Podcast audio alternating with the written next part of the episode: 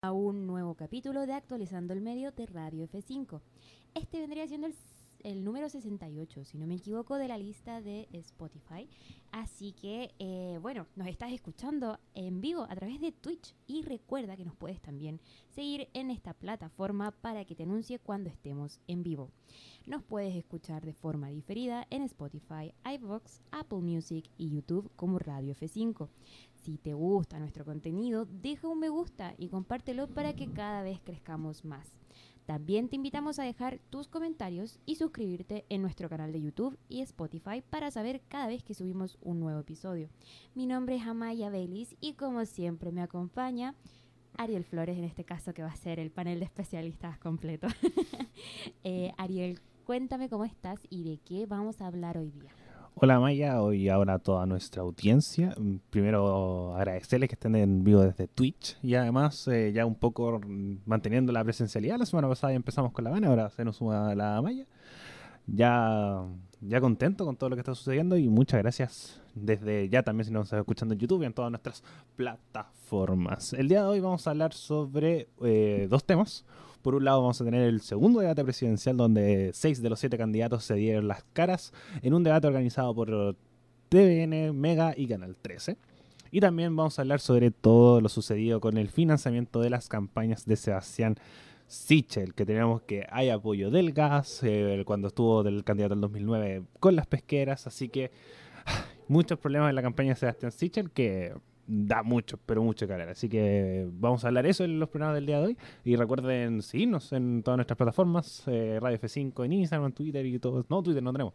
Eh, Instagram, Twitch, todo que está aquí abajito. Exacto, también Facebook, así que ahí nos pueden encontrar. Y bueno, como bien decía el Ariel, vamos a hablar respecto al debate, se basó en nuestro primer tema principal que em, ocurrió el lunes 11 de septiembre, o sea, 11 de septiembre, 11 de octubre, estoy muy perdida en el tiempo, 11 de, de octubre durante la noche. Fue el segundo debate presidencial que se dio y esta vez eh, contamos con la, pre- con la presencia de Marco Enríquez Ominami. Eh, bueno, entre las cosas como más destacables, eh, Yasna Proboste, como bien contaba el Ariel, afirmó que sí, Sebastián Sichel había sido lobista en una empresa de gas y que de hecho con eso se está llevando a cabo su candidatura, su actual candidatura. Por otro lado, Gabriel Boric recibió más cuestionamientos e interpelaciones que en el debate anterior por José Antonio Castro. Así que vamos a ir entonces con eh, los temas más, eh, los acontecimientos más relevantes dentro de la jornada. Ariel, cuéntanos un poco eh, respecto a cómo, cómo arremetieron cada, cada candidato respecto a, la- a esta jornada presidencial. ¿Cómo participaron? Sí, porque igual estuvo, a ver, eh, digamos que eh, ocurrieron diferentes acontecimientos muy importantes, como lo fue, como tú decías, eh, el, el pronunciamiento de Yasna Proboste contra, contra Sichel. Bueno, hay varios momentos interesantes de, de todo esto, como, bueno, creo que el número uno es el de Jasna Proboste con Sichel. y también Eduardo Artés con José Antonio Cast, ahí que se vieron después muchos memes. Y, y casi en general, porque, por ejemplo, dio una declaración, porque, por ejemplo, en redes sociales, sobre todo como en sectores que conocen un poco más, eh, se puede mostrar como fragmentos del, del programa de José Antonio Cast, que está este eh, seguimiento a los de ultraizquierda y un montón de cosas más, pero en el, el general no sabe mucho, por ejemplo, los planteamientos de Cast, en el sentido de que eh, uno de los puntos fue que se quería salir de la ONU. Decía que, que fue una de sus primeras declaraciones, que no iba a... como, como el, su postura ya era salirse ni siquiera del Consejo de Seguridad, no, de todo, de todo, todo, todo, eh, de que las Naciones Unidas no estuvieran en nuestro país, eh, que fue una declaración súper desafortunada. Después tenemos a José Antonio Casco en la zanja. También creo que había dicho como el tema de refundar el IND, IN, ay, no puedo decir. El INDH. eso. Sí, eh, estoy cambiando la cámara en vivo, así que van a tener un poquito de paciencia, porque para poder mirar a la Maya y ustedes me pueden enviar bien. Un Eh, punto. sí, un room tour por el estudio de, de Radio F5 que no pude conseguir, así que filo. Eh, van a que de, costado. Lo intentamos. Eh, sí, era más que refundar, era eliminar el Instituto de Derechos Humanos, producto de que no estaba cumpliendo su función. Incluso todo lo sucedió con Denise Cortés, que fue esta estudiante de Derecho que fue asesinada durante una manifestación eh, durante la semana. Entonces decía que eh, hubo una persona del Instituto de Derechos Humanos que vio toda esta situación y no hizo nada, y todas las violaciones a los derechos humanos que, por ejemplo, sufre Carabineros, que siempre vale destacar que eh, la institución de Carabineros no le pueden violar sus derechos humanos, porque las personas, las únicas personas que pueden violar los derechos humanos son los agentes del Estado. Mm. Y Carabineros es un agente del Estado. Entonces, como civiles sí, tienen derechos humanos, pero no pueden ser violados porque tenemos que eh, solamente pueden ser violados por agentes eh, externos. Mm. Eh, bueno, eh, ah, agentes externos por parte de fuerzas del Estado. Así que hay un, un punto a José Antonio Casta.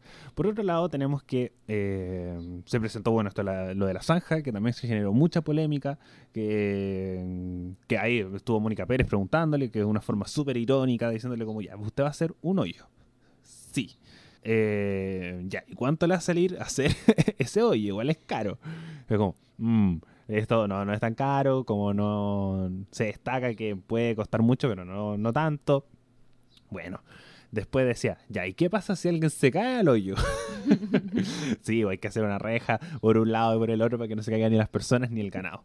Entonces, igual con esta idea súper trampista, un poco está el muro, pero decir, ya, no, como cópiame la tarea, pero que no salga igual. en la zanja de José Antonio Castro. Respecto a eso, igual nombraste lo del tema del INDH. Y eh, bueno, eh, una mm, aquí una, mm, una cuenta de Instagram que se dedica a corroborar información. Eh, se dedicó también a, a ver los anuncios por parte de los candidatos presidenciales durante este debate que se llama, la cuenta se llama Fast Check CL. Muy buena página. Sí, correcto. Y eh, en cuanto a lo que dijo José Antonio Cast respecto al INDH, que eh, mencionó que se veían algunas imágenes, como hay algunos integrantes de esta organización que están ahí al lado de esta persona que dispara, es decir, se refería a Denise Cortés, y no hacen nada. Y bueno, el Fast Check CL eh, ratificó esta información y consideró que era falsa conversó con el INDH, quienes confirmaron que ningún observador de derechos humanos del INDH fue testigo del hecho ocurrido a Denise Cortés. Así que ahí tenemos una de las aseveraciones de José Antonio Cast que fueron refutadas por esta eh, cuenta que se dedica a chequear información, entre otras también eh, fueron, fueron varias cuestionadas las, las frases de José Antonio Cast dentro de esta misma cuenta y bueno, de otros candidatos, por si acaso, por si es que en algún momento quieren pasar a revisar dicha información.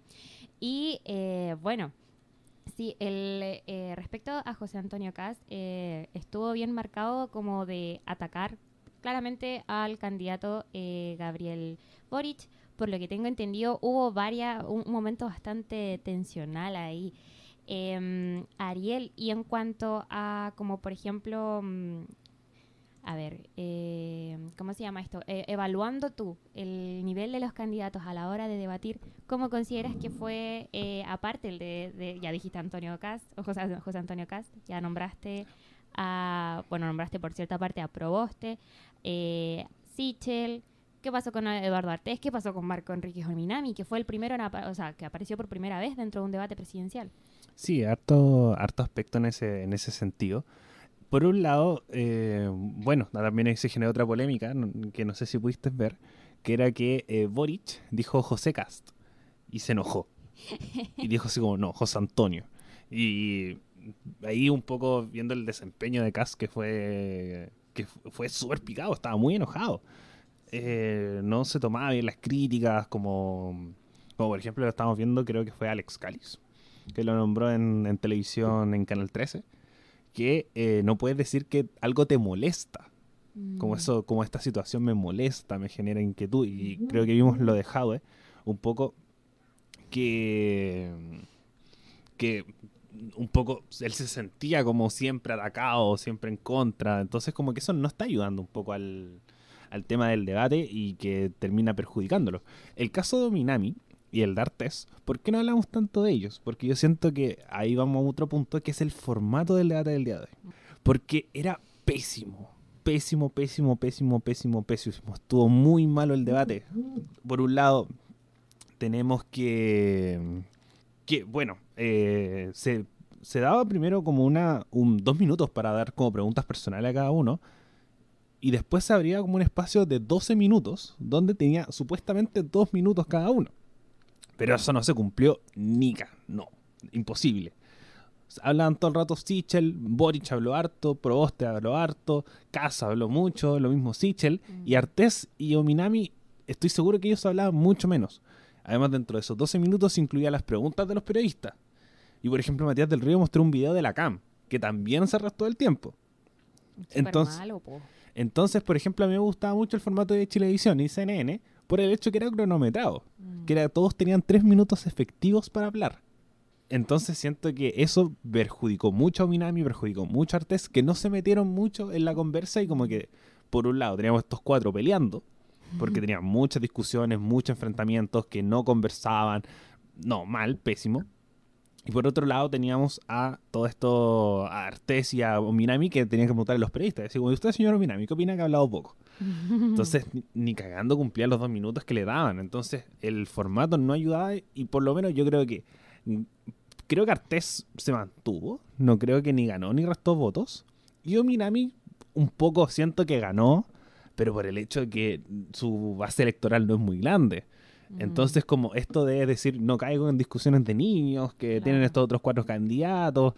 Entonces, y además hubo un, le, le tocó esto de las preguntas cruzadas, que además también era muy extraño, que era cada uno le preguntaba a una persona, Sí. no como anteriormente que se preguntaban todos con todos. Entonces, como Ominami le, preguntó le tocó preguntarle a Boric y fue muy lamebota. como como que fue a conseguir pega. Entonces, como que no siento que que hayan tenido gran desempeño, pero como su base electoral es tan poca, todo suma. Mm, Sí, de hecho como que eh, mm, Marco Enrique Jominami se mostró muy eh, con esa actitud actitud de sabiondo, por así decirlo, como de, de yo ya, ya me conozco esto y ustedes son como puros cabros chicos, sobre todo con Boric, que lo trató como netamente de una persona como, eh, ¿cuál era la palabra? Em, ay, como inocente. sí. Ya. Y, y eso, bueno, a lo que tú estabas comentando, quería atribuir que en realidad la, eh, el formato de, de este debate en realidad constaba con un minuto treinta por cada candidato, no por dos minutos en- incluso. Ah, venga.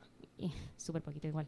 Eh, y, mm, y la estructura tenía la siguiente distribución. Estaba eh, dividida por tres discusiones, por tres temáticas distintas de discusiones, que era gobernabilidad, eh, programa económico e inmigración y agenda social. Y bueno, respecto a esto mismo, eh, yo te quería preguntar, Ariel, eh, ¿qué consideras tú? Porque igual he escuchado como tras este debate que varias personas como que se dieron vuelta un poco, por así decirlo, de pensamiento y se y dijeron, sí, igual Sichel es como súper cabro chico para gobernar. A ver, ¿cuántos años tiene Chicho?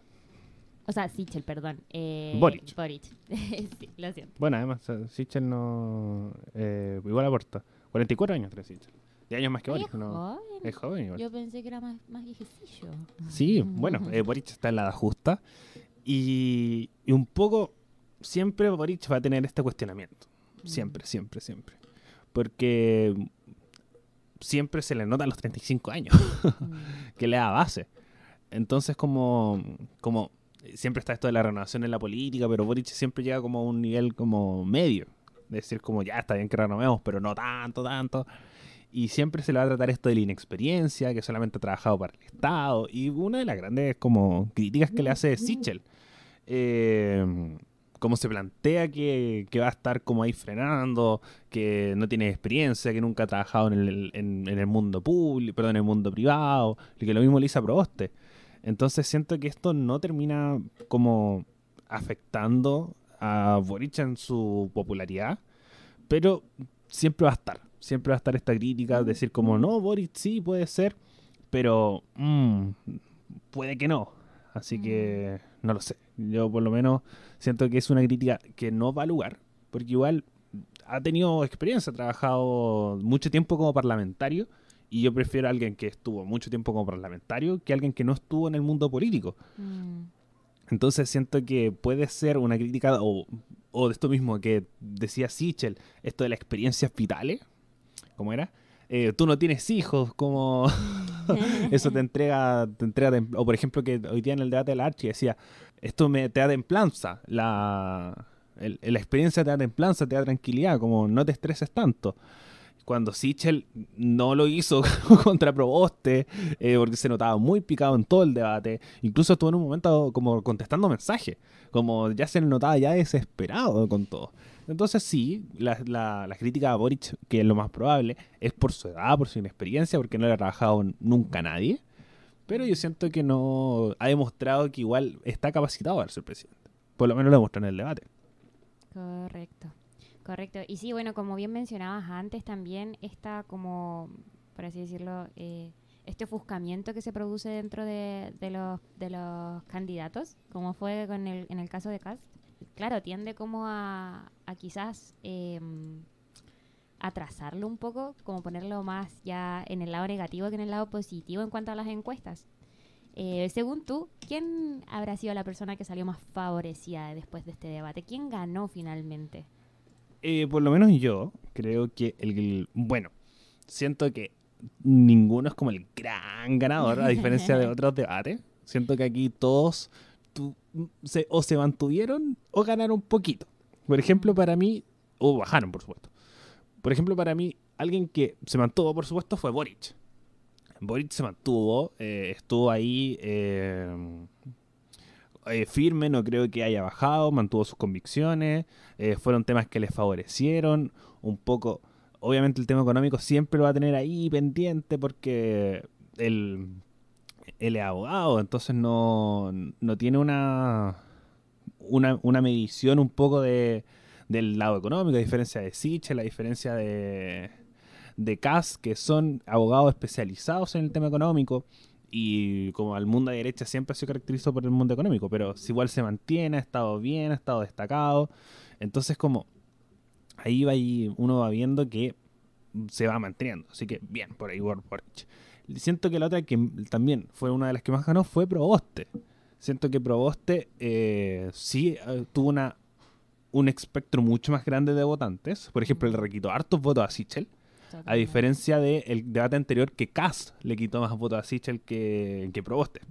Entonces, como esto de el tenerlo, de tener el tema de- del lobby, que le haya tenido la suerte, que le haya tocado Sichel en los papelitos, eh, como hace que se vea como una mujer mucho más firme, como, como esta alternativa nueva que está entre medio de Sichel y, y Boric, más cerca de Sichel que de Boric, entonces como para un público adulto, bien. Entonces como se consolida más que ir perdiendo. Entra la discusión del segundo lugar, siento yo. Antes veíamos un poco más alejado a Cas, pero no. Siento que ahora se agrega porque Cas bajó. Cas perdió votos por el hecho de que perdió templanza y además se le sacaron los temas que en el debate anterior, el debate anterior no se le sacaron. El tema de los Panama Papers, el tema de la inmigración por, padre- su- por parte de sus padres, que además fueron parte del ejército nazi. En- Entonces, como hay muchas cosas que se le pueden sacar a Cas que se le sacaron. Mm, Y por otro lado, esto de salirse de la ONU, la zanja, un poco que, que sí, en Estados Unidos puede servir, pero aquí en Chile no sé si tanto. Mm. Un poco vemos a Estados Unidos como, wow, como tuvieron a Trump de presidente. Entonces siento que esos puntos hacen que Cass pierda. Pierda como puntos desde su propio programa, de su propia ideología. Y otros que ganaron un poquito, Ominami, Artes, que se mantienen y crecen poco, pero dentro del espectro, no para, por ejemplo, subir a un cuarto o quinto lugar, no, lejos. Mm. Lejos, si no se va a mantener en el sexto y el séptimo de, de los candidatos.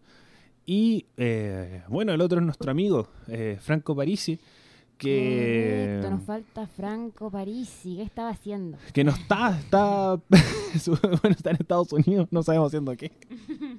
Está haciendo su campaña. Eh, es que además supuestamente llegaba esta semana, porque o llega el lunes o llega pronto, porque supuestamente llegaba en la quincena de octubre.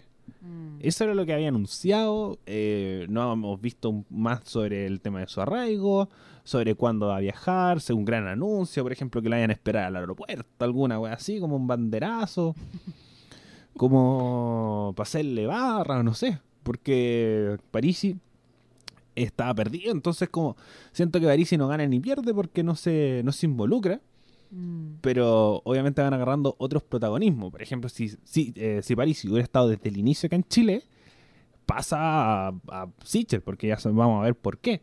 Mm. Porque hubiera ganado más, más adeptos, hubiera tenido una, una masa de, de gente mucho más grande. Está bien, como tiene arrastre en redes sociales y nosotros lo sabemos bastante bien, pero no lo suficiente para poder llegar a una segunda vuelta. Sí, de hecho a mí se me imagina que hay gente que incluso no debe saber que está ahí. No debe saber que, esto, que, que debe estar en la papeleta. Sin duda. Porque todos los, los otros debates están los seis candidatos y Parisi no está. Mm. Para mucha gente Parisi no está haciendo campaña. Entonces, si lo hacen en sus redes sociales, es como esto de en que se hablaba mucho de la generación Facebook, que eh, tú tienes tus redes sociales, pero en tus redes sociales solamente tienes gente que a ti te gusta. Claro. Tú tienes de amigos, por ejemplo, sobre todo en Facebook, tú tienes de amigos a gente que piensa parecido como tú, que tiene la, eh, tu edad, eh, y si no, lo- no lo tenías en tu amigo y chao. Mm. En Instagram ahora un poco más abierto, en Twitter lo mismo. Pero si Parisi hace campaña, obviamente lo van a ver la gente que le gusta Parisi, no gente nueva. Aspecto que sí te dan los debates de televisión. Entonces, para mí, una pésima estrategia de, supuestamente, que está allá, sin, sin libre de polvo y paja. eh, como siento que es una mala estrategia estar haciendo campaña desde allá. Así que Mm. ahí entra un poco ya, un poco, para entrar a comprobar eh, de que no está allá por gusto. Claro, claro, yo también creo lo mismo. De hecho, bueno, como bien mencionabas tú, eh, campañas eh, vía eh, redes sociales es bastante difícil de hacer. Y de hecho, eh, Franco Parisi está eh, a través de su Twitter. Está haciendo una campaña eh, con eh, lo que llama el Gamer Convention Center y el Ajedrez Convention Center, que serán financiados por la Presidencia de la República y con aportes de empresas internacionales que ayudarán a organizar competencias locales, regionales, nacionales e internacionales, según lo que ha dicho Parisi. Así que eh, me parece me parece entretenido y curioso este esta, este tipo de campaña. Su propuesta gira en torno a la creación de un rocódromo, rocódromo eh, en Concepción que no solo tendría un foco musical, sino que también incluiría centro de eventos para albergar convenciones, con- convenciones, competencias de ajedrez y gamers. Así que Eh, simpática, simpática media. sí, Eh, pero me sorprende que es eh, la, como la gran medida que nosotros hemos escuchado de Franco Parisi.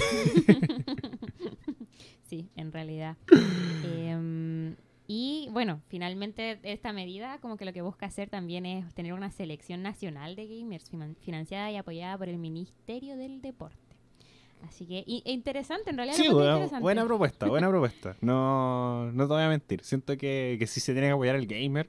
eh, obviamente de una estructura, porque ahora, ahora hay equipo y todo, entonces como que se puede potenciar en Chile. Pero sí, lo mismo, pues, es como la medida de Junior en el cine y mandar niños al espacio, es como una wea así, no... Termina siendo chistoso, pero no sé, entra ahí dentro de todo. Sí, sí. Pero bueno, Parisi. Ese fue Parisi, señores. Entonces Parisi no gana ni pierde con, este con estos debates. Yo siento que pierde más que gana por el hecho que Mm. no, no crece. No crece su espectro de votantes, no, eh, no crece su conocimiento, no crece la gente que lo conoce. Entonces como, como que siento que está haciendo campaña para lo suyo. Entonces como es muy engañoso eso, porque lo mismo, eh, que por ejemplo la plaza, que era un chiste del Bombo Fica, eh, la plaza de Purén es la plaza más linda del mundo en una encuesta realizada en la plaza de Purén. Entonces, como lo mismo, él va a ser presidente de Chile si él solamente entrevista o hace encuestas con las personas que lo apoyan a él de forma incondicional. correcto. Entonces, como no está apelando a este, a este centro que, que puede llegar a las personas indecisas, Exacto. que pueden ganar, puede ganar estos votos eh, a costa mía. A mí Parisi no, no es tanto de, no- de mi devoción, por lo menos, porque no hemos tenido buenas experiencias con él. Entonces creo que no, no creo que pueda crecer con gran espectro de votantes si es que solamente está hablando con lo suyo. Entonces los debates pueden darle, darle más puntos como si, por ejemplo, le dieran a José Antonio Cas, que llegó a un punto de estar en los segundos del puesto en la encuesta. Claro. Entonces, eh, y mucha gente se llegaba a plantear Cas en segunda vuelta porque, por ejemplo, Sichel estaba perdiendo mucha más fuerza y la sigue perdiendo. Sigue perdiendo fuerza. Que, que, por ejemplo, Sichel está claro en un segundo lugar. Perdón, en un cuarto lugar. Mm.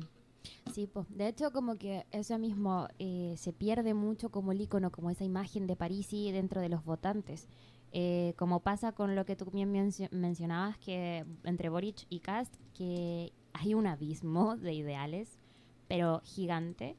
Y sin embargo, he escuchado a personas que han estado entre las dos. Así como que antes votaban por Boric y ahora se han dado vuelta la camiseta y quieren votar por Cast. Porque eh, ven un candidato que tiene, bueno, en el, en el, en el, ¿cómo se llama este? En el debate previo, no, no este último, eh, se vio como un personaje que tenía como eh, las ideas bien centradas, que hablaba claro, y a pesar de que tuvo como ciertas eh, falsedades dentro de su discurso, igual convenció a la ciudadanía, a esa ciudadanía indecisa, a esa ciudadanía que, que quizás no se informa tanto eh, y que realmente es una gran proporción de población. pues. Entonces es súper importante ser parte de estos debates finalmente, estar en el foco público.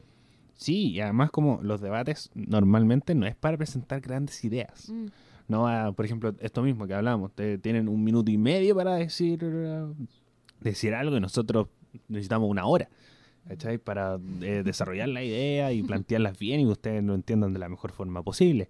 Pero más allá de eso, complicado, complejo. mm. Entonces siento que estos debates son para poder mostrarte, para poder decir como, para esto lo- los highlights, como estos momentos más, más impactantes, por ejemplo, Proboste con Sichel, el mismo Artés con, eh, con José Antonio Cas, un- por ejemplo, que no llegó a ser tan impactante, que tampoco salió mucho en los medios de comunicación, que es Artés como puteando a Boric, un poco así como que Boric siempre entraba en este punto de, de estar al medio por el hecho que para eh, eh, Kass y Sichel es un ultra, ultra izquierda y que van a llevar el país a la ruina, el Partido Comunista, y para Mm. Artés es una persona de derecha que está vendido a Estados Unidos.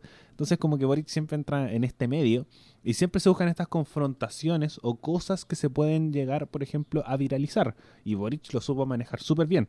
Y Proboste lo mismo. Como Proboste cuando se le tocó Sichel, la sonrisa no se la quitaba nadie.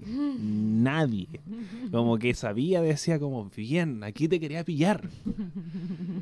Entonces, eh, como saben utilizar esos buenos momentos, el mismo José Antonio Casa hace lo mismo. Esto del test de droga, un poco de, de la ficha médica, que, sí, qué cuático eso. que se genera un poco esta, esta también concordancia de decir como, no, pues, si esto una, una visión de la sociedad, que la- un poco la defiende José Antonio Cas, que la gente un poco, eh, sin dejar de juzgar y generalizar, pero la gente mayor busca esto, así como la persona más preparada para ser el presidente de Chile, y que el sueño de toda persona es llegar a ser el presidente.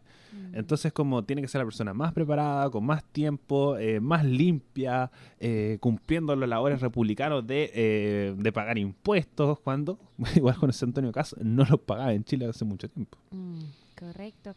Y bueno, en eso como que te encuentro un poco la razón. Finalmente esto es como más para ver eh, cómo se posicionan, por así decirlo, entre ellos mismos y cómo eh, discuten, cómo se, se presentan emocionalmente hablando, creo yo. Porque, por ejemplo, si te das cuenta en las noticias, no es como gran, o, o entre las mismas personas, cuando nosotros hablamos, no, no es como, oye, este apoya a las pymes. Algo así. Este otro está a favor del 10%, como que no, en los debates no se trata de eso más que nada, entonces como que, Porque nosotros ya sabemos el espectro que manejan. claro, Por ejemplo, mucha gente va a decir, oye, voy a votar por Boric porque es de izquierda. Mucha, me ha tocado mucha gente escucharla, decir como yo voy a votar por Boric, pero no es mi candidato. Que son un poco los, los vivos de Jadwe o los que quedan de la lista del pueblo. Que son muchos decir como, como, oye, yo voy a votar más por el conglomerado, vamos a votar por Apruebo Dignidad, que votar por el mismo Boric. Lo mismo con la gente de Proboste, que, que es demócrata cristiana, eh, con Sichel, ahí entra un poco en el debate por un montón de cosas más, pero por ejemplo por países, por no, el Partido de la Gente, y Cáceres es la ultraderecha. sí, Entonces, como todos sabemos en qué posición están, claro. Entonces es muy difícil decir, no, sabéis que yo, por ejemplo, voy a ver el debate y cambiar esto de pasar de Boric a, a Cast. Es muy difícil, por el que es un espectro muy de un extremo a otro, sin dejar a, a Boric dentro de la esteca, o por ejemplo de Artesa a, a Cast. Claro. Entonces, como solamente las competencias son entre ellos mismos. Lo- eh, por ejemplo, Artés sabe que tiene que quitarle voto a Boric. O Kass consolidar su voto de derecha por tirarse en contra de Boric. Y, y Boric sabe que tiene que tener buenas con eh, Proboste, porque sabe que está en segunda vuelta y necesita los votos de la gente Proboste. Entonces como que igual ya saben en la posición que están, saben a lo que van. Por ejemplo, Minami sabe que no tiene cero posibilidad de ganar. O Minami sabe que no va a ganar y va a estar último y va a ser una humillación. Y lo sabe. ¿Qué tal? Pero ¿por qué está ahí? Todos nos preguntamos lo mismo. Ay, este hombre. Entonces, como esto, yo siento que lo que dices tú y diste con una palabra súper clave que me gustó mucho, que es lo emocional. Mm, Por ejemplo, Jadwe, que para mí el ejemplo más claro. Se fue en la mala, cago. No, Sí, no está aquí. Lo mismo Lavín. Se fue en la mala, no está aquí. mm, En cambio, Boric era más simpático, iba más en la tranquila. Lo mismo Sichel, como que no se preocupaba de discutir con los otros. En- entonces, como si te en la mala, cagaste. Porque Mm. eso, para eso son los debates. Y por eso también se, por ejemplo, Sichel, que pierde mucho por lo mismo, porque se pica. Porque, por ejemplo, le están tocando su honra. Claro. Lo mismo Kass, cuando le sacaron los papeles de Panamá, se enojó onda en mala. Y Boric, un poco, de a poco está perdiendo los estribos y que le puede perjudicar. Entonces, como que como lo están hueveando mucho, está así como, está de a poco perdiendo la paciencia. A diferencia del primer debate, que no le respondió a Kass, que no quería entrar en el juego, estaba más tranquilo. Y es una de las grandes beneficios de Boric, que es como, conversemos, no nos enojemos, Mm. vámonos en la buena onda. Y por ejemplo, con Proboste lo hizo. Pero con casi con, con Sichel, un poco está perdiendo los estribos de. de, de como se está empezando como a poner más, más o menos histérico y le puede perjudicar a él si en algún momento explota. Y que pueden decir como, oye, ¿qué le pasa a este cabido? Como si lo hace ahora, imagínense cuando esté con Putin o con Mm. el presidente de China. Que mucha gente lo ve así, porque tienes que ser el presidente y tienes que mantener la calma. Porque vaya a estar eh, expuesto a crisis tras crisis, crisis tras crisis, sobre todo con la situación que nos deja el país hasta Piñera. Mm. Sí, de hecho, como que con lo que acabas de decir, me pregunto así, ¿por qué alguien querría ser presidente así? Tan- terminan, pero neuróticos, pero bueno. Eh, oye, Ariel, y bueno, quería comentar que de hecho, con lo que dijiste de Cast, eh, tras el debate, el debate, bueno, dejó harta, hartas cosas ahí en la palestra, y entre esas fue lo de José Antonio Cast respecto a los paraísos fiscales, y bueno, él en, ese- en esa instancia lo, creo que lo negó, ¿no? Es Fue que más- un poco que todavía no está claro eso. Por ejemplo, hoy día en el debate el Archi dice que no tiene. Actualmente no tiene. Sí. Entonces un poco después dijo que sí tenía y que, eh, por ejemplo, a mí me tocó un debate por el distrito 7. Entonces me tocó uno de los fundadores del Partido Republicano que se estaba postulando a, a diputado. Y le preguntaron por el tema de los, de, los- de los documentos. Y él decía que esto había sido como casi una herencia y que él los tuvo. Y era una administradora que él tuvo, pero la vendió. Entonces, como en algún momento sí tuvo participación en paraísos fiscales y el documento de Boric que presentó es legal, es legítimo y eso sale en los, pan- en los Panama Papers, Sí. una empresa que tenía José Antonio Gas en, en, en Panamá, pero el hecho es que actualmente está vendida y él no tiene eh, actualmente empresas en Panamá, pero sí las tuvo en un momento. Es que ese es el tema. De hecho, eh, mira, eh, respecto a las inversiones en Panamá, eh, reveló que, em, a ver, estuvo en una entrevista con el comentarista político Tomás Mochiasini. Mo- eh, Mochati. Mochiati, Mochiati, perdón. Y bueno, em, ahí ad- eh, admitió haber tenido eh, participación en las inversiones dentro de, o sea, en los paraísos fiscales, eh, que el, el hecho que había negado dentro del, del debate. Y em, reveló que hizo inversiones en Panamá para poder invertir por- posteriormente en Estados Unidos, porque los abogados en ese momento dijeron que era más rápido ese camino, según Castro. Y así eh, eh, podría evadir impuestos.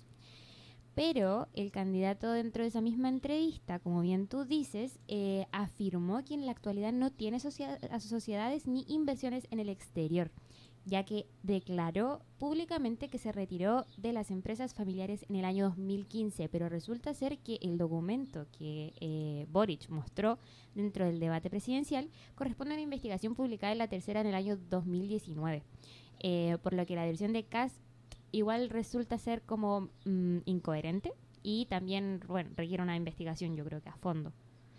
Em, así que eso con Cast. eh, ahora yo creo que podríamos pasar al tema como de la caída de Sichel, Vamos con la que decir. que, que dejó ahí el debate presidencial, que yo creo que de verdad ya no aprobaste, no sé si tuvo mucha suerte, hizo, manifestó que le saliera a Sichel en, en, en el papelito porque como la coincidencia máxima, pero no sé, como, yo creo que lo manifestó. Sí, no, eh, estaba buscando alternativas y, usted, y si, no se le, si no se lo decía, como en estas preguntas cruzadas, se le iba a decir en algún otro momento.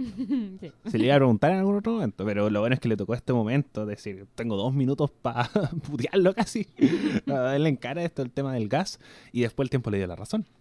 Claro, de hecho eh, fue súper concisa en realidad, solamente tuvo que preguntar si era había sido lobi- eh, lobista eh, por la empresa de gas, por una empresa de gas.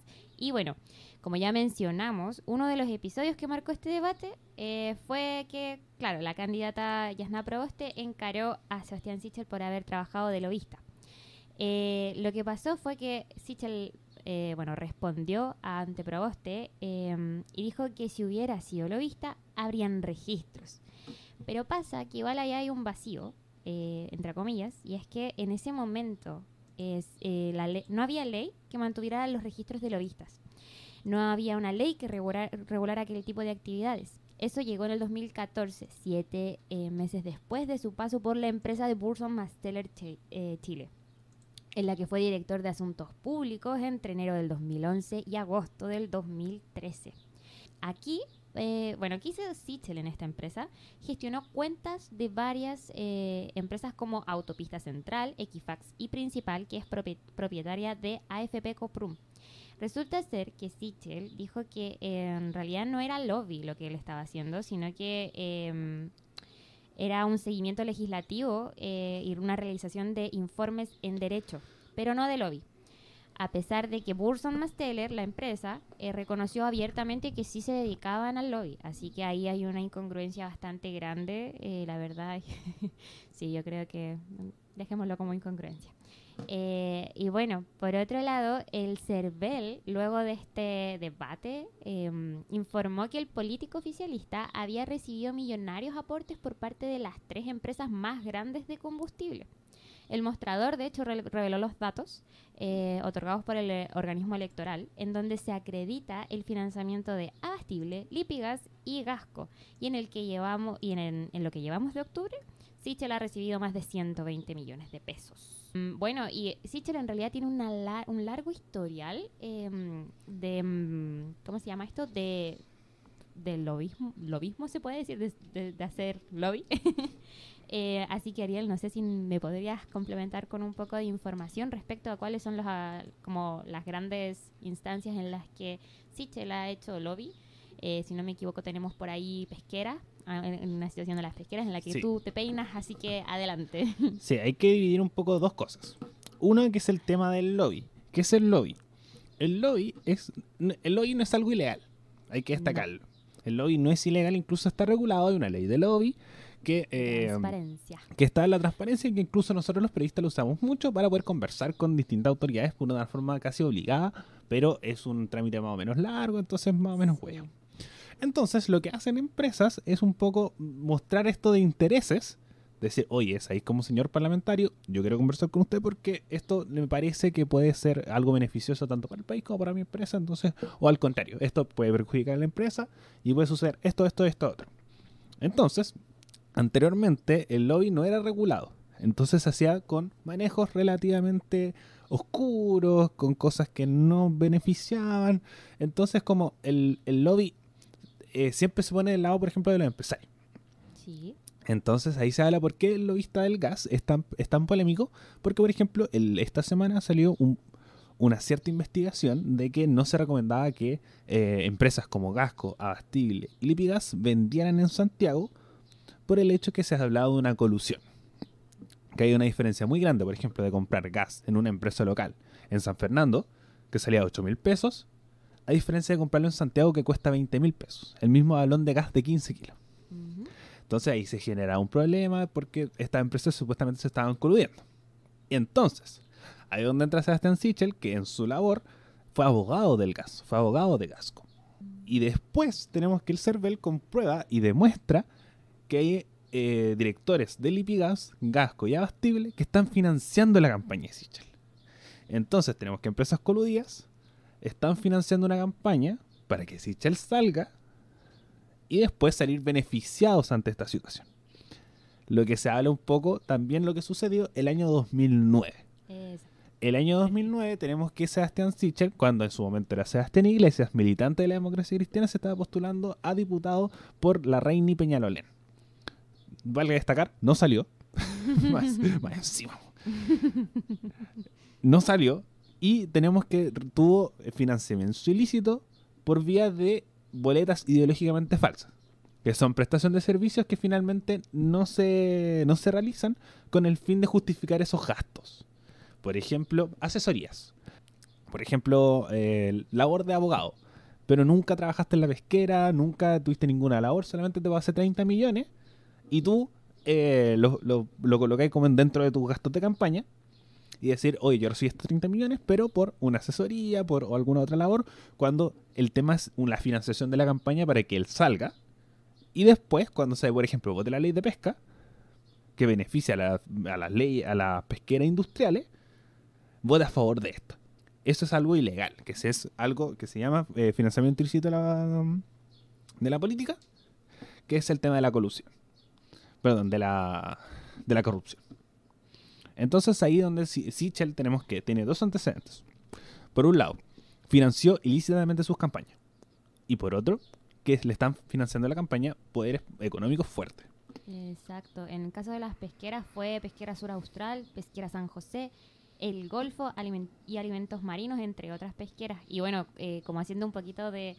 Eh, entrelazando un poquito los datos, en cuanto a lo que el Ariel, el Ariel dice, eh, claro, la, las pesqueras colocaron 30 millones a favor de eh, Sebastián Sichel, cuando su campaña creo que era de 97 millones. Entonces igual es un monto bastante grande como para dar a entender que realmente e, era un gran financiamiento, no es como colocar no sé, ya, eh, 10 lucas.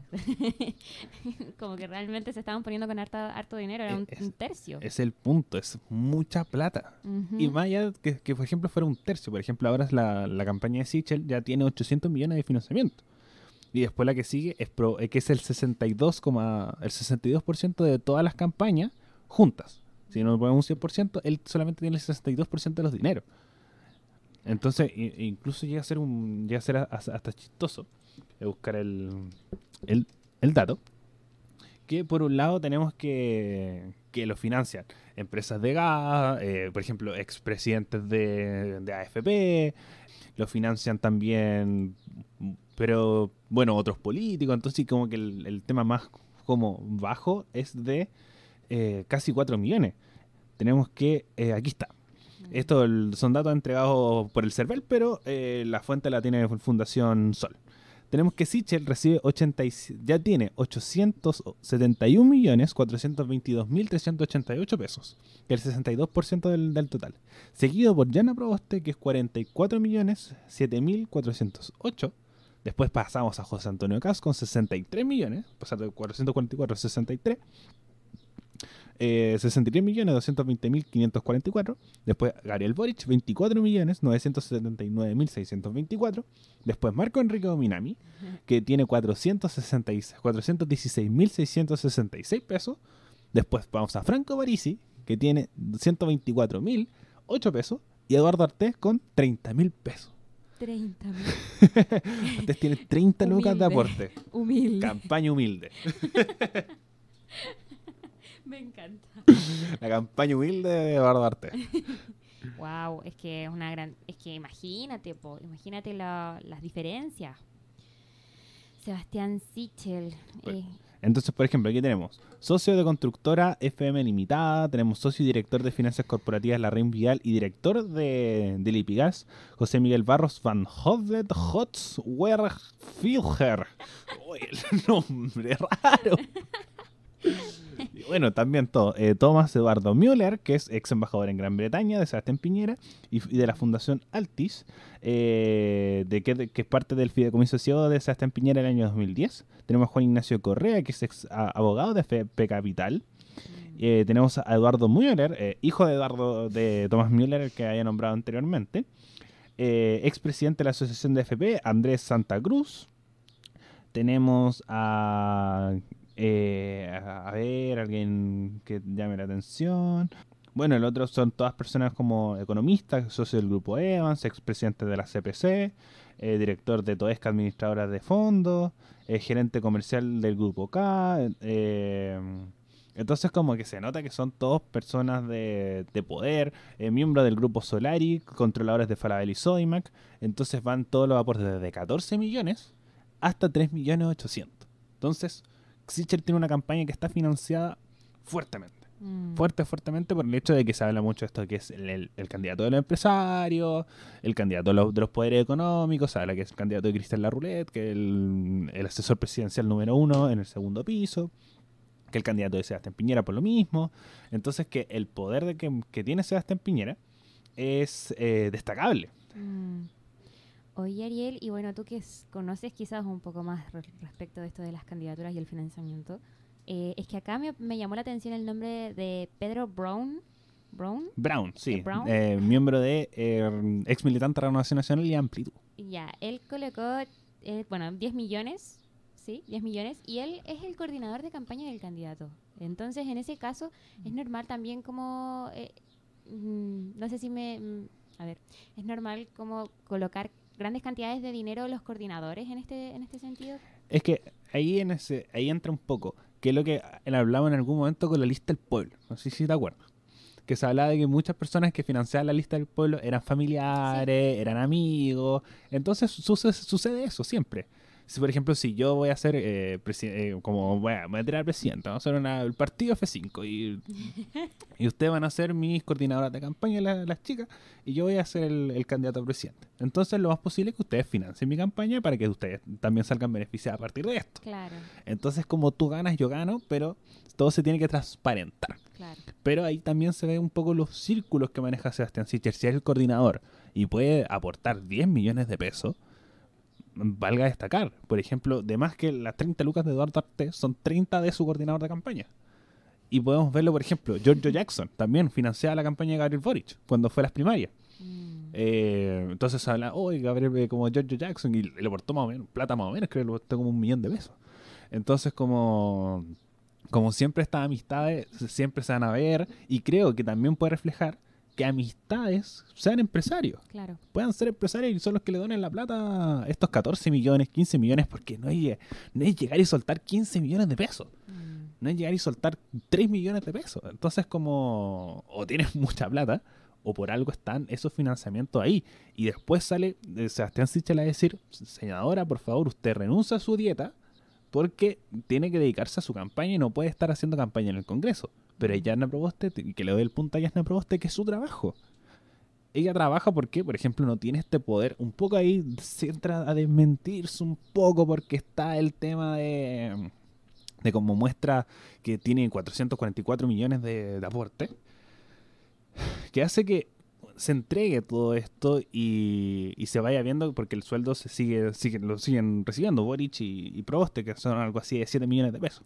Eh, descontando, eh, creo que el, creo que son 7 millones brutos, falta el, el tema de- del descuento de la FP y todo esto, pero son 7 millones.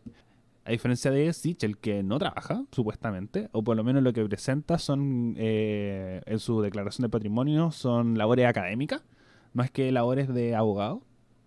Entonces, y si te pueden financiar una campaña de 812 millones, ojo, 871 millones. o sea, aquí sale 871 millones, que vale destacar que es el 89.8% del total de aportes a candidaturas hasta el 8 de octubre. Wow, estoy impresionado, de verdad. Es demasiado dinero, demasiado dinero.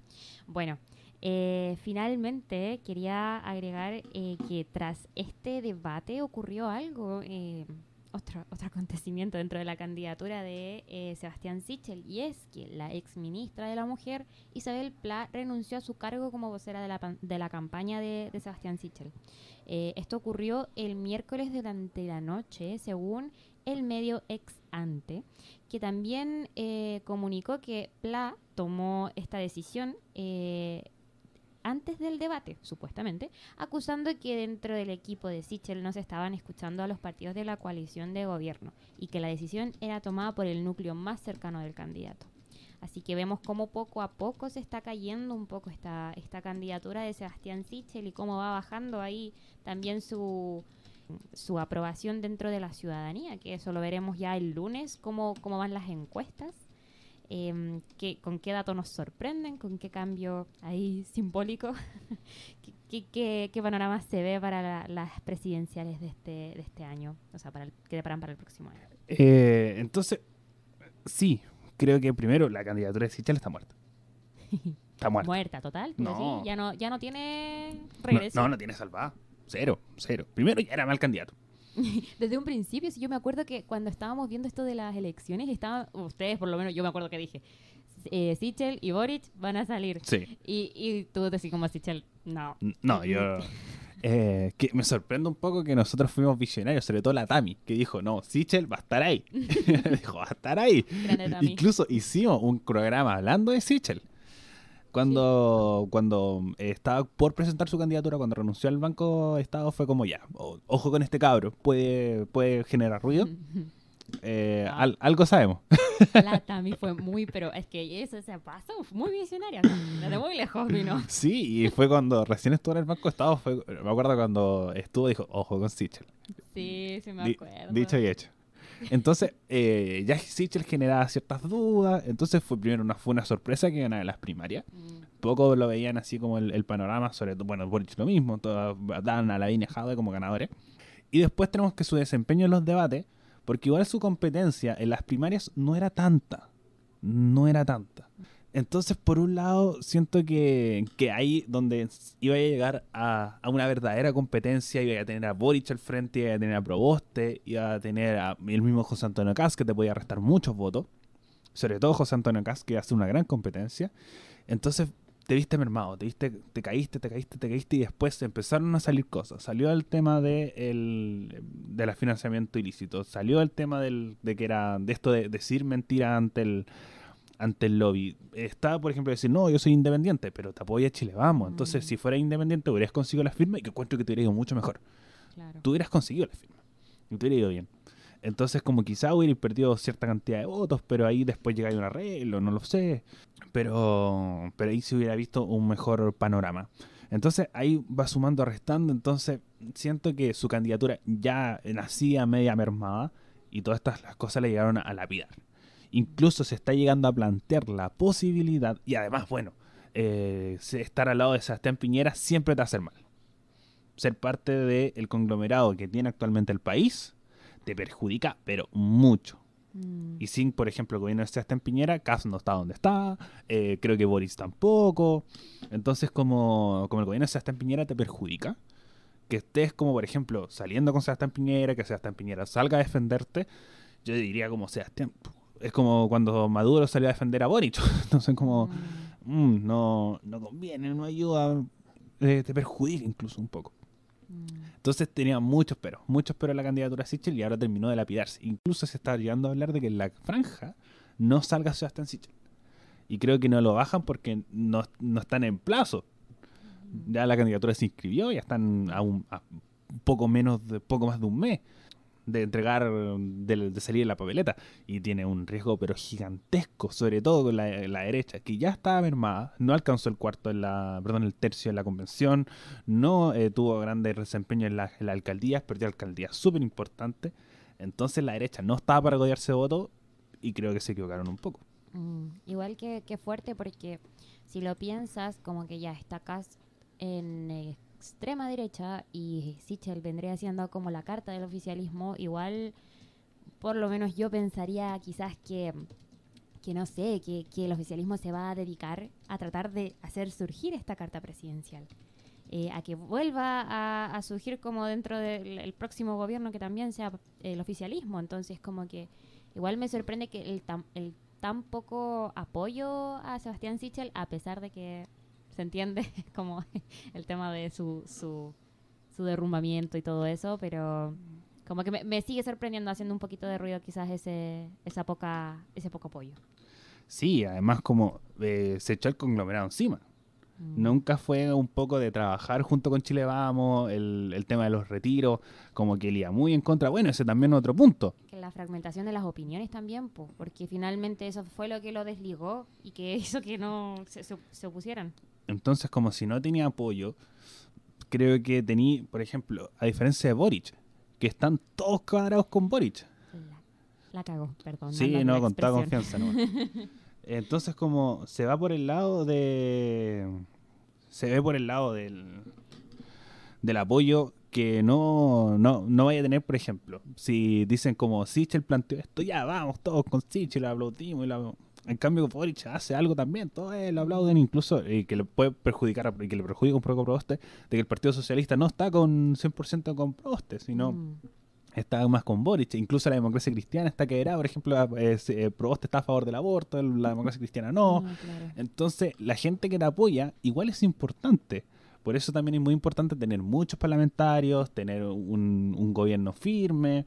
Porque si tenía un candidato que llegó ahí apenas, puede te- que, que te suceda esto. Y sobre todo teniendo el antecedente que la derecha no estaba ganando, no estaba teniendo apoyo, eh, la convención no está, no tiene grandes nombres. Mm. Entonces, como se te va a caer, se te iba a caer el candidato. Eh, Entonces, y sobre todo si la competencia era Joaquín Lavín, que era un alcalde con experiencia dentro de la política que ya había perdido, y candidatos de segunda categoría como Mario Desborde y Ignacio Brune. Y vale destacar que igual esa como eh, este, esta caída de Sichel y que también, bueno, se cayó ahí Joaquín Lavín y todo eso, no solamente repercute en el ahora, así como que no van a ganar simplemente, Sí. sino que también en la credibilidad para un futuro, en, en quien confiamos, eh, por ejemplo, en el conglomerado de la derecha del oficialismo, eh, quizás ya no, no, no va a sujetarse tanto de esta, de esta forma, quizás se va a ir para acá, o quizás van a estar en, más en centro, en un centro, por así decirlo. Mira, por ejemplo, el, para sumarle a esto, estar en un centro que, por ejemplo, uno de los grandes beneficiados, si hubiera estado el Chile, weón, es Franco Parisi. Porque Parisi está más cercano a la derecha. Es- Está como, con, por ejemplo, de bajar los impuestos, de potenciar un poco, de reducir el poder del Estado, de, por ejemplo, criticar a la izquierda y las derechas, pero un centro derecha muy claro dentro de su idea. Entonces, como siento que hubiera sido de los grandes ganadores y si hubiera estado en Chile los debates, también entra en la pelea por una segunda vuelta. ¿Tú crees? ¿Le hubiese ganado a Cast? que o... Dep- hubiera dependido de los casos. Pero si hubiera entrado en una pelea por un, por un hecho de que le hubiera quitado cualquier voto a Sichel. Mm, hubiera quitado mucho voto por lo mismo. Porque Sichel está haciendo, bueno, hizo cosas mal. Por ejemplo, el año 2009, un poco recibir el apoyo de la, del, de la- del gas. Y sobre todo cuando salió un tema de colusión del gas, no le, no le beneficia. Entonces también tuvo mala suerte Sichel. Y después entregar comunicacionalmente. Decir, como, oye, esto es una, una estrategia política de izquierda para ir en, en mi contra, y después sale, después sale una noticia, oye, Sichel hizo esto. Se te cae el discurso. Sí, entiendo, entiendo perfectamente a Ariel. Y bueno, para finalizar, ya no sé si tienes algo más que agregar, pero quería preguntarte, porque igual siempre estamos haciendo esto de preguntarnos como qué candidatos van a ser las dos cartas más fuertes, y siempre igual van cambiando un poco el panorama. En su momento fue Sichel con Boric, y ahora Sichel ya no entra dentro de las opciones. Entonces, Ariel, ¿tú cuál crees que van a ser los candidatos que van a pasar a segunda vuelta? Eh, ahora, como está el panorama, yo encuentro que Proboste. Proboste y Boric. Ya, mira. Sí. como, como que siento que va a haber una, una segunda, un tema eh, parecido a la, a la región metropolitana. ¿Ya? Pero creo a la gobernación de la región metropolitana, un- Con- Oliva y. Borrego. Aquí lo mismo, porque siento que Cast eh, creció un poco, pero no sé, no creo que, que las encuestas le den tanto el punto, le están dando muchos puntos a, a y, y sobre todo las encuestas son muy centralistas. Y la democracia cristiana igual tiene fuerza en región.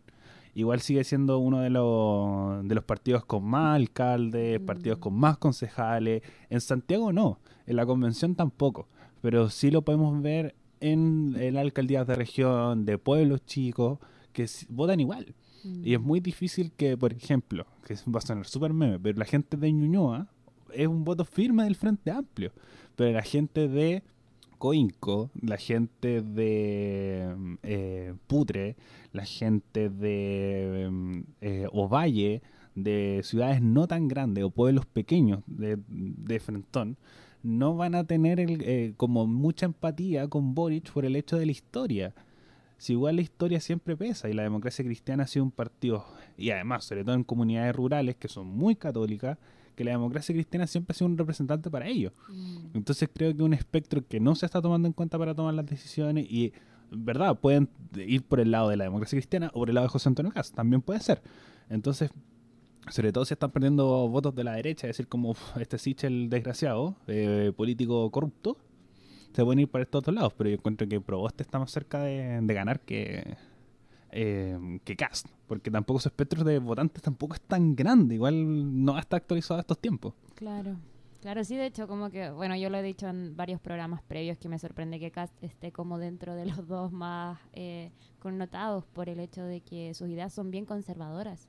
Entonces, bueno, a pesar de que entiendo que Chile es un país conservador, que todavía tiene como esa, esas heridas de guerra, por así decirlo, em, como que me sorprende que sea tan, tan eh, popular. Pero bueno, eh, yo creo que, no sé, la verdad no sé, siento que esta arremetida de, de Yasna Proboste, bueno, le dio eh, el golpe, al- ¿cómo se dice el golpe al palo? El palo... El, no, así no eh, era eh, bueno, no me acuerdo. Yo siempre me acuerdo del palo al gato, pero no tiene nada que ver. Ya, bueno, pero le dio eh, justo en su medida, creo yo. La- le dio a la Diana, Va- latino. Exacto, le atinó, le atinó, muy bien. Eh, yo creo que va a subir, pero no sé si va a superar a Cast. Eh, la verdad es que como, como también yo creo que son eh, Boric y, y Proboste también tienden a ser como más o menos más parecidos que por lo menos Sí. Cast y, y Boric. Me pasa un poco que siento que es difícil que estén ellos dos en, que salgan en segunda vuelta. A menos que realmente Cast en los siguientes debates eh, siga con esta este ofuscamiento y este enojo precipitado de no soportar y picarse. Tampoco de asumir las responsabilidades, creo que eso también es otra cosa importante, que finalmente, por ejemplo, esto que pasó con Boric, eh, con su bolerita de, mm, de Jaime Guzmán, eh, que él en un momento eh, pidió disculpas y dijo que, que, mm, que no, que fue desubicado y todo eso. Eh, finalmente creo que estas instancias como de pedir disculpas o de re- reiterarse también son como buenas, a pesar de que tú hayas hecho lo que hiciste en el pasado. eh, la, televisión te da la instancia de poder pedir perdón o de simplemente reiterarte. Entonces creo que eso también da como la oportunidad a, lo- a los presidenciales, pues, finalmente. Y, y eso también da un poco de favor a que eh, tengas más adeptos o no. Así que esa es mi opinión. La verdad, yo creo que van a seguir en la palestra eh, Cast y Orich, pero vamos a ver qué se viene con la encuesta del lunes. Ahí veremos los resultados del debate. Y eh, bueno, aquí finalizando el programa, Ariel, ¿tienes algo más que decir? No, estar atento a, nuestras redes sociales, eh, actualizando el medio. Eh, tenemos todos los viernes a las 6 de la tarde en Twitch para que nos vayan a ver, vayan a comentar, vayan a, generar debate a partir de lo que de lo que planteamos. Ustedes ahí pueden dejar los comentarios quiénes están, eh, quién cree que fueron los ganadores, quiénes fueron los perdedores, eh, qué opinan de cada candidato. Exacto, siempre estamos abiertos a las opi- opiniones, siempre con respeto. Eh, y bueno, este fue nuestro número 68 de Actualizando el Medio. Ya estamos a punto de cumplir dos años de la radio, así que muy contentos con el trabajo que estamos llevando a cabo. Y como bien dijo el Ariel, los viernes nos pueden encontrar en Twitch a las 6 de la tarde, entre 6, 6 y cuarto de la tarde.